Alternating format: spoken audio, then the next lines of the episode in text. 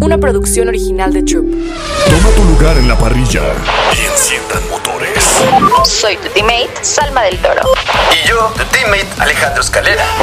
Esto es Final Lap. Arrancamos. Una producción de Troop. Hello formuleros, ¿cómo están? Oigan, qué emoción. Estamos en un episodio súper, súper especial porque tenemos un invitadazo. Pero antes de darle la bienvenida, Alex, ¿cómo estás desde Torreón? Estoy bien, pero triste porque no pude acompañarlos. Se acerca ya lo que es el Gran Premio de México y como sí voy a estar allá para esas fechas, eh, tengo que sacar trabajo de acá, tengo que sacar muchas cosas, muchos pendientes, pero ahí los acompaño en espíritu. Pero ahora sí, el día de hoy tenemos invitados especial. ¿Sí o no, amiga? Amigos, sí, le, les quer- le queremos dar la bienvenida directamente a Juan Manuel Correa. Juan Manuel, ¿cómo estás? Muchas gracias, contento de estar aquí, un gusto. Qué bueno que nos acompañas y obviamente vamos a estar hablando de que es el embajador del Gran Premio de la Ciudad de México 2023, pero también un poco de su vida y justo quiero empezar con esta pregunta. ¿Cómo fue que iniciaste en el mundo del automovilismo? ¿Qué fue lo que te inspiró tal cual a ser piloto? A ver, yo crecí desde los dos años viendo la Fórmula 1 con mi papá. Ok. Toda mi familia muy fanática de, de F1. Y cuando yo tenía cinco o seis años, mi papá comenzó a correr rally en Ecuador por, eh, por diversión. Y ahí se involucró un poco en el mundo eh, de automovilismo en Ecuador y me puso en un go-kart a los siete años. Ok. Y desde el momento que me trepé un go-kart dije, esto es lo mío. Eh, yo, a ver, tenía motos desde muy chiquito, corría un poco de motocross, pero nunca sentí que era algo que me apasionaba tanto. Y el go-kart cambió todo eso y de ese momento en adelante dije, mira, voy a ser piloto de Fórmula 1. Obviamente en ese entonces era un sueño bastante inocente, ¿no? No sabía lo que iba a terminar pasando. Eh, y poco a poco mi carrera fue eh, escalando, eh, corriendo carreras más grandes, ganando todo lo que, lo que corría en Ecuador. Después salí a correr en Estados Unidos y así poco a poco fue, fue escalando a más. Súper. Mm. De tu carrera, es que es increíble eh, viendo números, viendo las categorías en donde has estado, pero ¿nos puedes compartir un poco cuáles han sido los momentos más destacados, más emocionantes, cómo ha sido? Uno de los momentos más emocionantes fue mi primer campeonato nacional en Ecuador, eh, en 2008. Después gané mi primer campeonato nacional en Estados Unidos en 2013 y más tarde ese mismo año gané el campeonato mundial de karting eh, y esa fue la, la sorpresa, una de las sorpresas más grandes que he tenido hasta ahora y eso fue lo que en verdad me impulsó a, a ir a Europa. Ahí me llegó un contrato de Lotus Junior Team como piloto junior de, de Fórmula 1, pero tenía que ir a vivir a Italia a cambio del contrato Ok. y empaqué Ah, mis maletas, le, le convencí a mi madre, no sé cómo, y, y me mudé a cerca de Milán y comencé a correr en las categorías de karting de Europa y de ahí fue que hice el paso a Fórmula 4. Em, otro momento muy emocionante fue cuando probé el carro de Fórmula 1 de Alfa Romeo en 2019, justo una semana antes de mi accidente. Fue, fue un, un momento muy especial porque era un sueño con el que soñé desde muy pequeño. Claro. Oye, y obviamente sabemos que has competido en diferentes categorías, pero cuéntanos, ¿cómo ha sido este proceso de estar cambiando de, de categoría en categoría y qué has aprendido de cada una de ellas? Eh, el proceso es, haces un par de años en, en cada categoría, tienes resultados y subes a la siguiente, eh, pero al lado de eso obviamente tienes que conseguir patrocinadores. Claro. Cada categoría requiere más dinero, más apoyo. Eh, entonces es un, es un deporte muy, muy político en ciertos sentidos. Eh, tengo bastante experiencia, eh, he corrido bastantes categorías, hice mi primer año de Fórmula 2 en 2019, tuve el accidente, volví a Fórmula 3, ahora estoy de vuelta en Fórmula 2, he corrido Endurance este, el año pasado y este año. Entonces ya tengo, te digo, un pedigrí un poco más grande que el de un piloto de Fórmula 2 normal. Y eso me ayuda bastante con, con el tema de experiencia de haber trabajado con diferentes equipos de alto calibre. Vas sacando diferentes elementos de todos estos ambientes que te gustan y, y comienzas a entenderte mejor como piloto también de cómo te gusta tener tu coche, cómo trabajas mejor con la gente en el equipo, eh, qué temas buenos y qué temas malos tienes y, y- y te vas entendiendo a ti mismo. Y eso es importante como piloto. De Fórmula 2, llegar a competir en una categoría increíble como es esa, ¿qué significa o qué significó para ti llegar a, a Fórmula 2? Eh, significó mucho y nada, y te voy a explicar a qué me refiero. Eh, me acuerdo el, el, momento que firmé para Fórmula 2 eh, finales de 2018. Y al inicio no, no, me lo creía, o sea, era como que, wow, o sea, voy a estar en Fórmula claro. 2, es la última categoría antes de Fórmula 1, ya de por sí es una categoría mundialmente reconocida, donde hay pilotos de, de, de calibre muy, muy alto. Pero una vez que llegué a Fórmula 2, me di cuenta que el último paso para ir a Fórmula 1 es el más difícil. Y puedes estar tan cerca, pero a, mí, a la misma vez tan lejos de, de Fórmula 1 que tienes que tener cuidado. Hay algunos pilotos que llegan a Fórmula 2 y dicen, no, ya básicamente estoy ahí y, y, y se relajan y, y, pierden su rumbo. Y yo eh, hice un punto muy, muy fuerte adentro de mí de no ser uno de esos pilotos. Dije, no, el, este último paso va a ser el más difícil, entonces tengo que esforzarme el doble. Pero, sin embargo, sí es un orgullo estar en Fórmula 2. Solo hay 22 pilotos en el mundo. Eh, además, ser un latino, claro. especialmente ecuatoriano, que nunca antes había pasado, sí es bastante especial. Oye, y sabemos. ¿Nos puedes desarrollar? Ay, perdón, Ay, perdón, no, no, amiga. Vale, quisiera vale. que desarrolle un poquito más. Me interesa eso de, de, de cómo ya estando en Fórmula 2 sigue siendo el paso más difícil a Fórmula 1. ¿Por qué? O sea, ¿nos podrías desarrollar un poquito más ahí? Sí, uh, o sea, Fórmula 1 hay 20 pilotos en el mundo. En un buen año se liberan dos o tres asientos en la categoría máximo. Uh -huh. eh, entonces, inclusive si ganas del campeonato de Fórmula 2, muchas veces no, no, te garantiza un, un asiento de F1. Eh, es muy difícil, no es como la mayoría de, de, deportes donde tú pensarías si gano la antesala o la Serie B, sí, segundo paso a la Serie A. Claro. No es así, hay, hay, muchos más factores de por medio. Eh, inclusive ya el ganar Fórmula 2 de por sí es muy difícil. El nivel es altísimo, hay equipos de muy alto calibre, tienes que estar en el equipo adecuado. Eh, a veces haces clic con el equipo y a veces no. Tienes claro. pilotos que ganan con un equipo y un piloto que es igual de bueno en papel llega a ese mismo equipo el año siguiente y le va muy mal porque simplemente no encaja. Entonces, hay muchos factores eh, y, y, creo que es una de las, eh, de las cosas de, de, este deporte. Hay factores externos que a veces no puedes controlar tanto eh, siendo piloto. Eh, entonces yo digo siempre que los planetas se tienen que alinear para llegar a Fórmula 1 y el tren solamente pasa una vez, o te subes en el tren o lo pierdes y no, no, vuelve a pasar, entonces sí. es difícil. Sí, claro. Oye, y a ver, sabemos que has superado pues algunas eh, lesiones graves. ¿Cómo has podido llevar eh, o cómo has enfrentado todas, todas estas adversidades, no solo en tu vida, sino también como piloto dentro de la categoría? Eh, la, las adversidades que he tenido que pasar a, a raíz del accidente eh, me han cambiado mucho como persona y, y, creo que han tenido más impacto en yo como Juan Manuel Correa persona que como piloto. Eh, okay. Sin embargo, ese crecimiento personal también me ha convertido en un piloto un poco diferente. Soy más maduro, eh, me conozco a mí mismo mucho mejor, tengo una diferente perspectiva de vida a la que tenía antes y eso por ende me hace que vea eh, el automovilismo y mi carrera un poco diferente. no mejor ni peor, simplemente sí, creo que soy una persona más contenta ahora después del accidente que antes porque aprecio más las cosas y una de esas cosas es la oportunidad que tengo como piloto. Eh, y también me ha traído mucha experiencia que, que me ayuda psicológicamente, creo que soy claro. el, el, más fuerte de, de, de la categoría eh, y eso me ayuda bastante. El... ¿Los perdí o no? Ahí estás. Ahí estás. Ya, es que se me traban y una disculpa, son las nuestras adversidades no en podcast, ¿verdad? Eh, ¿Qué consejo le darías? Esto me interesa mucho. ¿Qué consejo le darías a otras personas que enfrentan dificultades, eh, pues en la búsqueda de sus sueños, no? Ya sea pues, ser el mismo piloto, pero también el sueño que cada uno tenga. Eh, hay muchas cosas que les podría decir, pero te lo pongo de esta manera. Si, si, si fuera fácil, si no tendrías dificultad, ¿en verdad sería un sueño?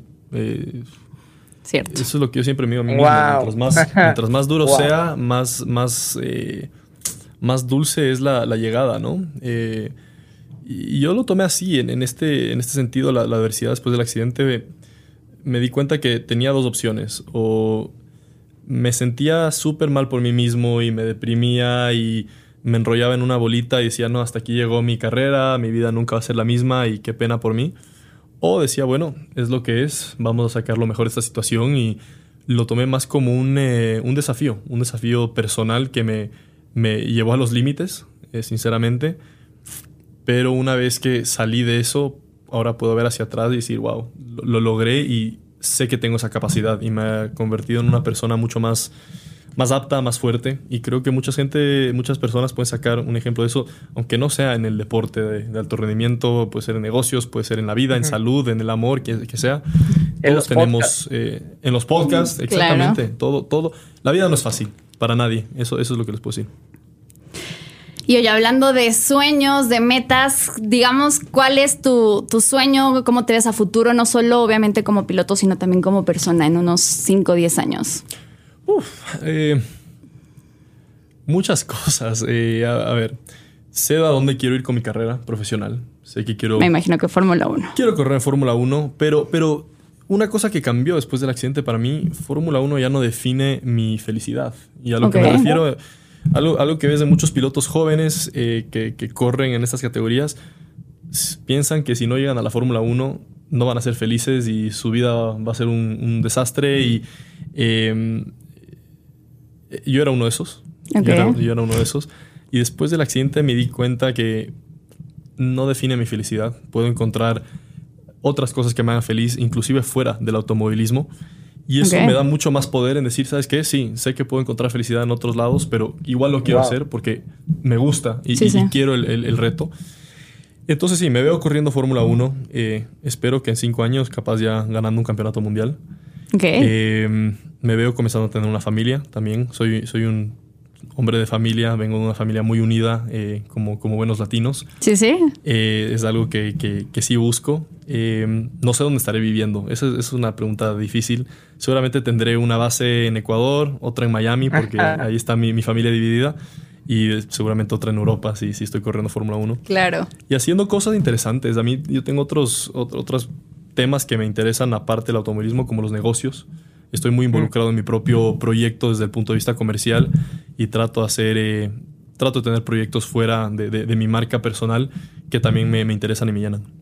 Oye, eso está súper bueno porque al final creo que como dices, si te enfocas solamente a un solo sueño que está bien, vas a trabajar por él, pero el que diversifiques, ¿no? Tu, tiempo, tus... Y tus planes a futuro creo que está también muy, muy bueno. Y bueno, a ver, Alex, ahí vienen las preguntas. Una, una, preguntilla curiosa antes. ¿En qué equipo de Fórmula 1 te gustaría? ¿Le has echado el ojo a uno? ¿Cuál sería tu sueño? ¿Verte de rojo? Tal vez. Yo lo veo como en Ferrari, ¿eh? ¿Me ves de Ferrari? Sí. ¿Sabes qué? No sé.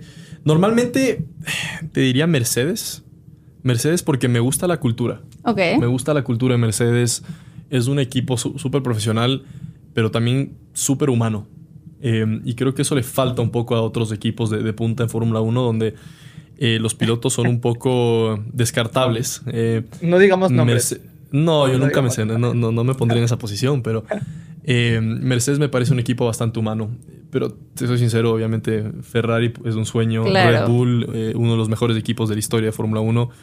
Williams, inclusive con la historia que tiene, o sea, todos los equipos son de, de muy alto calibre. Alfa Romeo tengo ya una relación bastante fuerte con ellos, entonces em, no, no, no te puedo decir uno en, específico. Ahora sí, pues, entonces, adentrándonos al tema de Respect de esta campaña, tú como piloto, pues has, has, experimentado entornos competitivos, exigentes. ¿Nos puedes compartir cómo afecta o cómo te afecta como piloto el ambiente, la relación con la gente, la presión, la prensa? Eh, ¿Qué tanto afecta eso a tu día a día y en la competencia? E-, es parte del trabajo. Em, nosotros nos, por lo menos yo estoy acostumbrado a, polémicas, a las redes sociales. Vivimos en una, una, época donde las redes sociales son muy fuertes y es muy fácil esconderse detrás de una pantalla y, generar toxicidad. Ustedes saben muy bien también, estoy seguro que que tiene sus trolls, como los llamamos, pero ah, es, el pan de parte de, es parte de. Em, sin embargo, la, campaña Respect está más enfocada a dejar la rivalidad en la pista. Y un poco lo que está, el, mensaje que estamos tratando de transmitir es que nosotros como pilotos, como profesionales, tenemos muchas rivalidades internas con otros pilotos, pero fuera de la pista siempre nos verás dándonos las manos, saludando, tratándonos con respeto, porque estamos en el mismo negocio, estamos haciendo el mismo deporte y todos hemos sacrificado mucho por estar en, esa posición. Y a veces se nos pasa de las manos. Eh, hemos visto especialmente esta temporada en, Fórmula 1 que comienza a salir eh, eh, un ardor eh, a través de las redes, inclusive, como se dice, bulliceos en, en- las pistas y, no queremos ver nada de eso. Queremos que en especial el fanatismo en el Gran Premio de México sea un ejemplo de, respeto. Eh, sabemos que hay esta rivalidad muy dura, además de entre Checo, Max y, toda la saga con Red Bull. Y, queremos que, que podamos ser un- un- un- una, una fuente de- de respeto y dar un buen ejemplo en ese sentido para los otros grandes premios y también para mantener la calidad de este deporte tan, tan lindo que seguimos. Claro. No, y de hecho lo vimos el año pasado cuando empezaron el, con Lewis Hamilton ahí a bucharlo, incluso Checo dijo como no, o sea, al final creo Sí. que el respeto sí es súper importante. Pero cuéntame, ¿cómo se dio la oportunidad de que fueras embajador del Gran Premio de la Ciudad de México? Todo pasó mm, bastante orgánicamente. Eh, Rodrigo Sánchez, eh, que es el- uno de los que organiza el evento, me invitó al, al Gran Premio. Me dijo, oye, ¿por qué no te vienes como, como embajador? Hacemos algunas eh, entrevistas y te comenzamos a dar a conocer como uno de los siguientes latinos y el siguiente hispanohablante que, que puede estar subiendo a la Fórmula 1. Y a mí me hizo mucho sentido porque el Gran Premio de México es básicamente el Gran Premio de Latinoamérica. O sea, todos mis amigos ecuatorianos, ¿a cuál Gran Premio van? Al, al de México. Al de México, es- claro. Este es. Entonces, siento que hasta cierto punto es mi Gran Premio de casa. Además que me encanta México. Tengo muchas conexiones. Te diría, sin exagerarte, creo que el 60% de mis amigos son mexicanos. ¿A poco? Sí, de Miami, de Europa, los conozco de todos lados. Eh, mi familia trabaja con compañías mexicanas también, entonces hay, muchas conexiones y, y hizo sentido. Y vine el año pasado, me encantó. Ahí fue que Alex decía que, que me vio en el, en el Hyatt y la Ajá, gente estaba tomando sí, sí, fotos sí. conmigo y para mí fue como que, wow, o sea, me di cuenta que ya no solamente represento a un país como Ecuador, sino a, a Latinoamérica en Fórmula 2 y me, me encanta, me encanta tener este rol, me encanta estar aquí, me encanta venir a la carrera. Oye, Uno, pero uno de antes tus de... amigos. eh, ay, perdón, otra vez, amiga. Uno de tus amigos no Dale, es dale. Javier González, tremendo Muy- pilotazo. Muy, buen amigo. Eh, Ah, pues ya lo tuvimos. Éramos Es- roommates. ya lo- ¿Estuvo aquí? Ajá. Sí. No me digas. Sí, Sí, ya lo tuvimos. Imagínate que fuimos roommates en Barcelona eh, durante un año y medio. Yo y No Javo. manches. Sí, sí, sí. Eh, cuando tuve el accidente en 2019, yo vivía con él en Barcelona. ¿A poco? sí, con Mira. Javier. Muy buen amigo mío. Sí. Oye, ¿y cómo te ha tratado México? Increíble, increíble. Eh, más allá del hecho que conecto mucho con los mexicanos, creo, creo que los ecuatorianos y mexicanos tenemos el mismo sentido del humor. Ok. Eh, el, el acento obviamente es diferente, pero las palabras son parecidas. O sea, y a veces cuando voy a, a Venezuela o a Colombia, sí hay, hay mucha diferencia de palabras. Con ustedes no, no tanto. Será porque tengo tantos amigos mexicanos que ya que me igual sé, ya te, ya me sé el te idioma. Y en cuanto a comida picante, ¿qué tal andas? Me encanta. No, los tacos, todo lo que pica y eh, es, una de mis pasiones. De hecho, ahorita vengo de comerme, me comí seis tacos al pastor, imagínate. Qué rico. Entonces, siempre le- les digo al equipo que vengo, les digo, no, cuando yo regreso a Miami tengo que ponerme a dieta porque siempre ¿Por subo uno o dos kilos cuando estoy aquí en México. Entonces, sí, no, me, me gusta y me siento en casa aquí, en verdad. Me gusta mucho también la playera, de hecho, la playera que traes de Respect, esa Mm. justo me la acaban de mandar, no la tengo ya ahorita aquí a la, a la mano, pero me la acaba de mandar también el Gran Premio de México. Y siento que es muy importante, de verdad, este, pues sí, transmitir este mensaje eh, a la audiencia, a los equipos y a todos los que vamos a conformar este Gran Premio de México. Y ¿tú qué opinas? ¿Qué opinas tú de este mensaje cuando te lo, te lo mencionaron, cuando te dijeron de Respect? Opiné que era una, un- una gran iniciativa, especialmente por la época en la que estamos pasando en Fórmula 1, eh, como, como te expliqué. Además, yo como, como persona, como piloto, siempre he sido un eh, embajador del respeto. Eh, como te dije, me parece una pena que a veces la parte tan bonita de- del deporte, que es un deporte que debería unir a personas, así apoyas a diferentes equipos, diferentes pilotos, tienes la misma pasión por un deporte que dentro de todo es, es bastante peculiar. No hay, no hay muchos deportes como, como Fórmula 1. Eh, y a veces me da pena ver que la comunidad tiene este tipo de, de respuestas y eso es lo que queremos cambiar. Entonces me pareció una gran oportunidad cuando me, me dijo el equipo que sea yo la, la cara de, de la, la campaña. Dije, obviamente que sí, me encantaría. Hicimos las filmaciones aquí en México hace unos meses y ahora está saliendo y estamos tratando de no solamente eh, sacar el mensaje afuera, pero también explicar de qué se trata exactamente y qué es lo que estamos tratando de hacer. No, y además me gusta que el respect de respeto en inglés, race de carrera, entonces creo que hicieron un muy, eh, muy buen trabajo. Y quiero que me cuentes, ¿qué esperas para el fin de semana del Gran Premio, eh, tanto en las gradas como en la pista?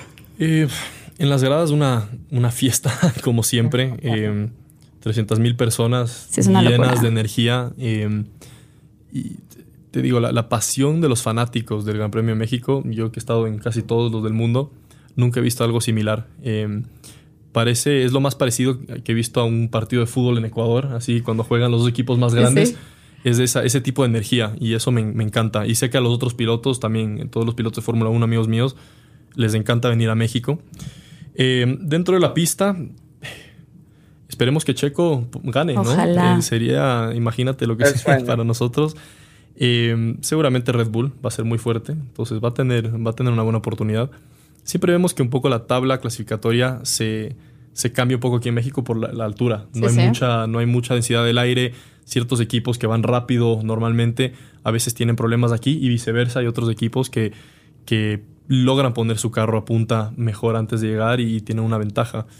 Eh, pero las carreras siempre son interesantes, hay muchos pases. eh, mi, mi parte favorita de la pista es el, el tercer sector con el Foro Sol. Sí, cuando sí.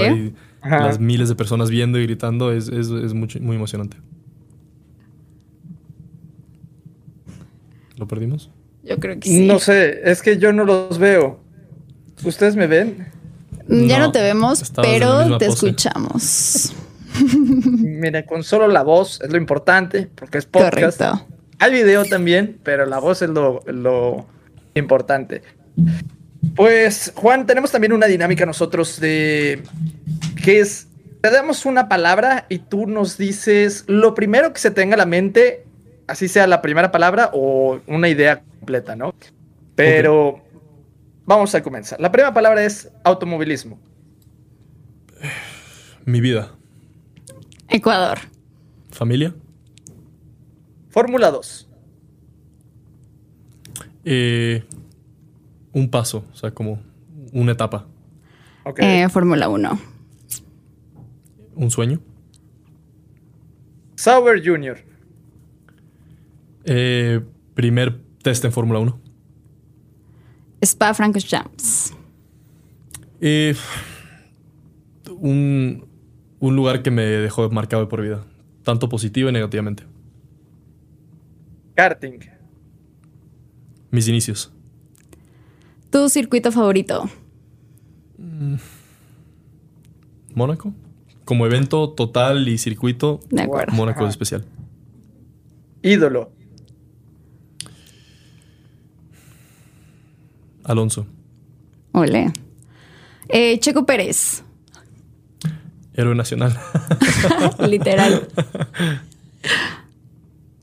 Gran premio favorito. Para el de Rubio. México. Sí. No, no. Una cosa es el circuito y otro es el evento. Sí, sí. Ah, como, como evento, eh, Ok. México. Na- nada se asimila. Sí. Eso. Comida favorita. Sushi.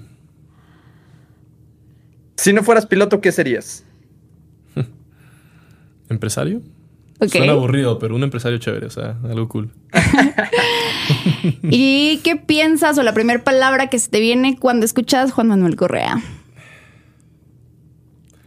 Niño de Ecuador con un sueño.